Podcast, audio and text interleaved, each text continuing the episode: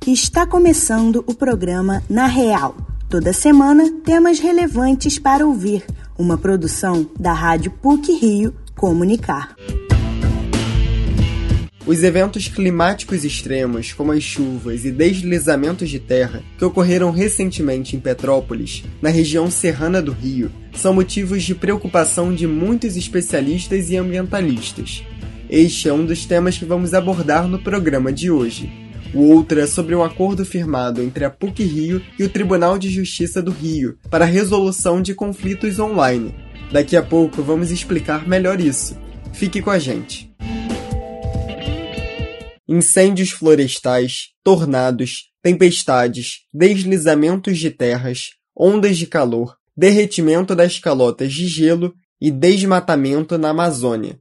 Tudo isso leva o planeta a uma crise climática sem precedentes. Segundo especialistas, as cidades precisam ter uma infraestrutura para evitar acontecimentos como os de Petrópolis. A reportagem é de Ana Luísa Barreto. As chuvas que assolaram a cidade de Petrópolis deixaram mais de 200 mortos e um prejuízo de pelo menos 665 milhões de reais, de acordo com pesquisa realizada pela Federação das Indústrias do Rio de Janeiro, a Firjan. Apesar dos avisos de chuva forte para a região, a meteorologia não previu que em três horas choveria mais do que o estimado para todo o mês de fevereiro. Essa imprevisibilidade é uma das faces da crise climática que afeta todo o mundo, com eventos extremos de norte a sul, tornados em períodos incomuns nos Estados Unidos, incêndios florestais no norte da Rússia, tempestades de poeira no centro-sul brasileiro e ondas de calor na Argentina. Tais mudanças, com frequências cada vez maiores e violência assustadora, mostram as consequências da atividade humana e a urgência de pensar políticas públicas para o chamado novo normal do planeta. Coordenador-geral de Pesquisa e Desenvolvimento do Centro Nacional de Monitoramento e Alertas de Desastres Naturais, o CEMADEM, José Marengo explica que a atual irregularidade do clima, impactado pelo aquecimento global, interfere na economia e provoca grandes desastres naturais. O que está acontecendo, basicamente, é que esses extremos, que o clima geral, não só aqui no Brasil, sino em todo o mundo, está ficando muito irregular. Chove em poucos dias, E quando chove em poucos dias, chove muito intenso, e isso é o que gera desastres naturais, deslizamento de terra, enxurradas, enchentes, inundações. E depois vem um período seco muito quente, e esse período seco muito quente que pode afetar a agricultura, que pode aumentar o risco de queimadas, depois volta a chover novamente. Então, esse clima muito irregular, isso é o que nos que preocupa.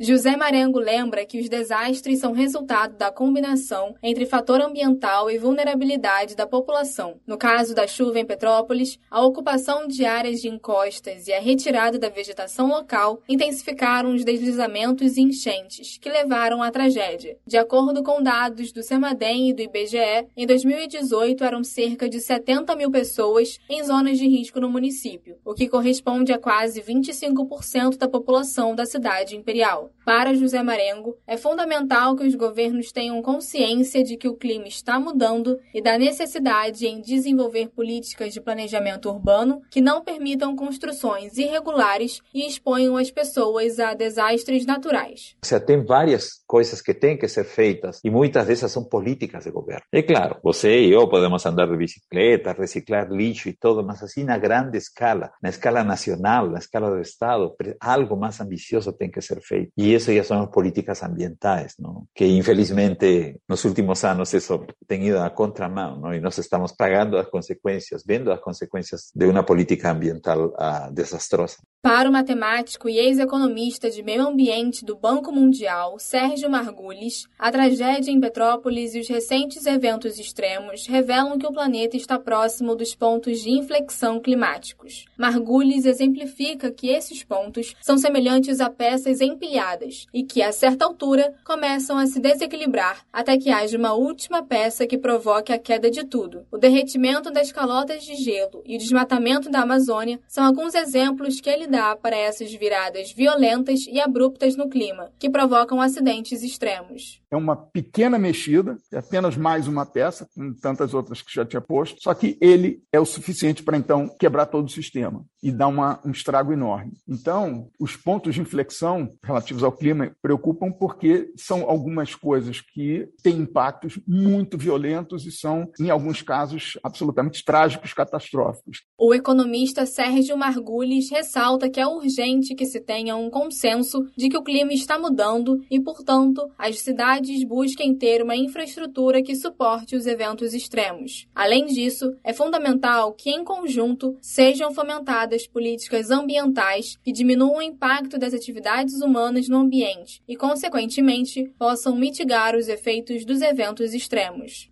uma combinação entre a intensidade do evento climático e a sua resiliência. O que é a sua resiliência? A sua capacidade de resistir a um choque. Essa capacidade, obviamente, se você tem uma ponte muito forte, tem um leito de rio bem calçado, tem os bueiros bem feitos, tem uma drenagem que funciona, se você não tem gente morando em área de risco, se as suas construções são feitas de forma robusta, você pode não evitar completamente um problema, mas você vai minimizar o dano. Então, aqui a questão é realmente minimizar, não se expor indevidamente, deixando as pessoas, por exemplo, exemplo, morar em área de risco. Sérgio Margulis afirma que a responsabilidade por contornar a tragédia climática é a nível global. Ainda que os eventos extremos atinjam de forma desigual nações ricas e pobres, nenhum país pode se isentar da urgência de cuidar do clima e, portanto, da sua população. Ana Luísa Barreto para o Na Real. A inteligência artificial é usada em quase todos os segmentos, devido à flexibilidade que a ferramenta propõe para solucionar diversos problemas. Nesse contexto, a PUC-Rio e o Tribunal de Justiça firmaram um acordo na busca de soluções de conflitos, como explica o repórter Júlio Castro.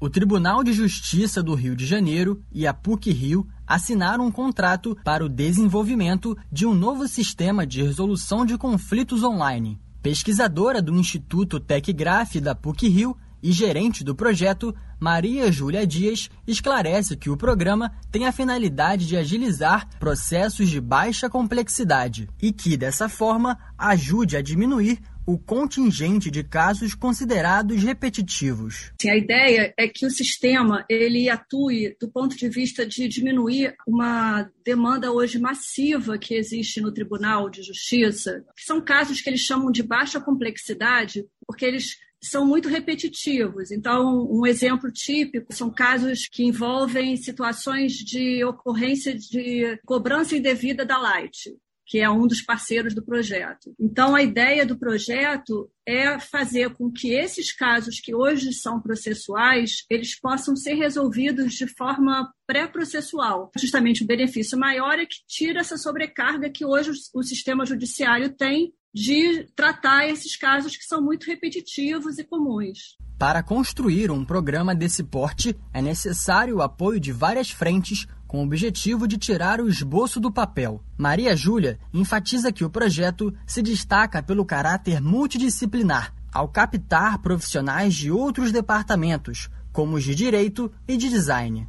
Uma coisa que o projeto tem, assim, um desafio grande, que é muito interessante, é que ele, é um projeto multidisciplinar. Então, ele envolve profissionais e pesquisadores na PUC de áreas diferentes. Então, hoje na equipe eu tenho pessoas da área de direito, da área de design, da área é, de inteligência artificial, da área de soluções é, em nuvem. Então, é um projeto muito rico, assim, no sentido da multidisciplinaridade que ele tem. Um setor que se destaca no aperfeiçoamento do sistema eletrônico é a inteligência artificial, que por meio de uma máquina tenta reproduzir comportamentos humanos a partir de dados registrados no aparato tecnológico. A inteligência artificial é usada em quase todos os segmentos de negócio, devido à flexibilidade que a ferramenta propõe para solucionar os problemas. Especialista da área, Melissa Lemos detalha que o uso da IA vai ajudar na tomada de decisões mais oportunas, com o intuito de resolver a questão judicial. A pesquisadora explica também que uma das linhas de pesquisa se dedica ao processamento e ao reconhecimento de imagens. O projeto possui algumas linhas de pesquisa em IA. Uma delas, é, por exemplo, é em árvores de decisão, que são diagramas que permitem representar e avaliar os problemas que envolvem decisões sequenciais. No caso, essa técnica vai ser utilizada para propor caminhos mais benéficos e eficazes para resolver os conflitos. E a outra que eu poderia destacar também é o processamento e reconhecimento de imagem. A ideia é estudar tecnologias né, nessa linha para fazer com que a máquina obtenha informações a partir de imagens. É, no caso, por exemplo, para analisar, extrair, validar informações em documentos que, que são imagens e ajudar com isso no fluxo da resolução dos conflitos além de ser utilizada em casos de baixa complexidade, como os de direito do consumidor, a plataforma também reduz os altos custos financeiros e de recursos humanos em processos judiciais, que poderiam ser resolvidos de um modo mais eficaz. O desenvolvimento do novo sistema teve início em agosto de 2021 e tem duração de 21 meses. Desses 21, 18 meses são dedicados para as atividades de aprimoramento e outros três meses para a passagem de conhecimento à Justiça Fluminense. Júlio Castro, para o Na Real. Para encerrar o Na Real de hoje, algumas pílulas sobre o que foi destaque nas mídias. Pílulas da Semana.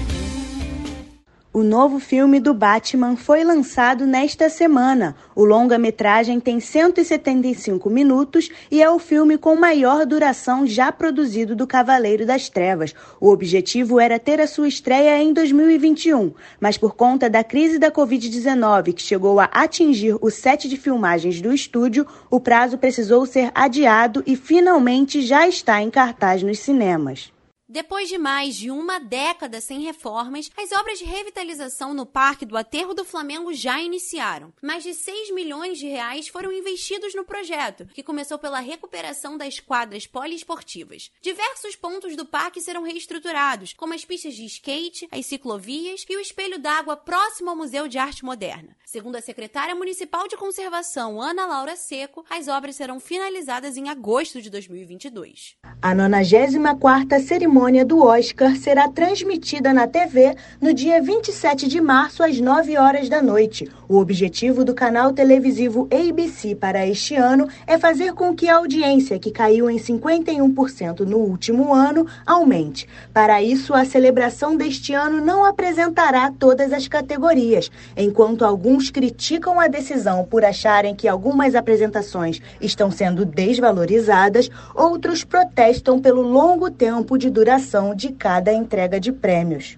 O novo longa da Netflix, o Projeto Adam, irá estrear no dia 11 de março na plataforma de streaming. O filme conta a história do piloto de combate Adam Reed, que depois de viajar acidentalmente para 2022, junta-se à sua versão de 12 anos para salvar o mundo. Com a direção de Sean Levy, o mesmo diretor de Stranger Things, a produção cinematográfica será protagonizada por Ryan Reynolds e vai contar com grandes nomes no elenco, como Mark Ruffalo, Jennifer Garner e Zoe Saldana. A peça de teatro é de mim mesmo, estrelada e protagonizada pelo humorista Whindersson Nunes, teve a sua estreia com exclusividade na Netflix na última quinta-feira. O comediante destaca diversas culturas com humor através do seu olhar único, além de mostrar nos palcos o seu talento musical com o canto, batidas e harmonizações.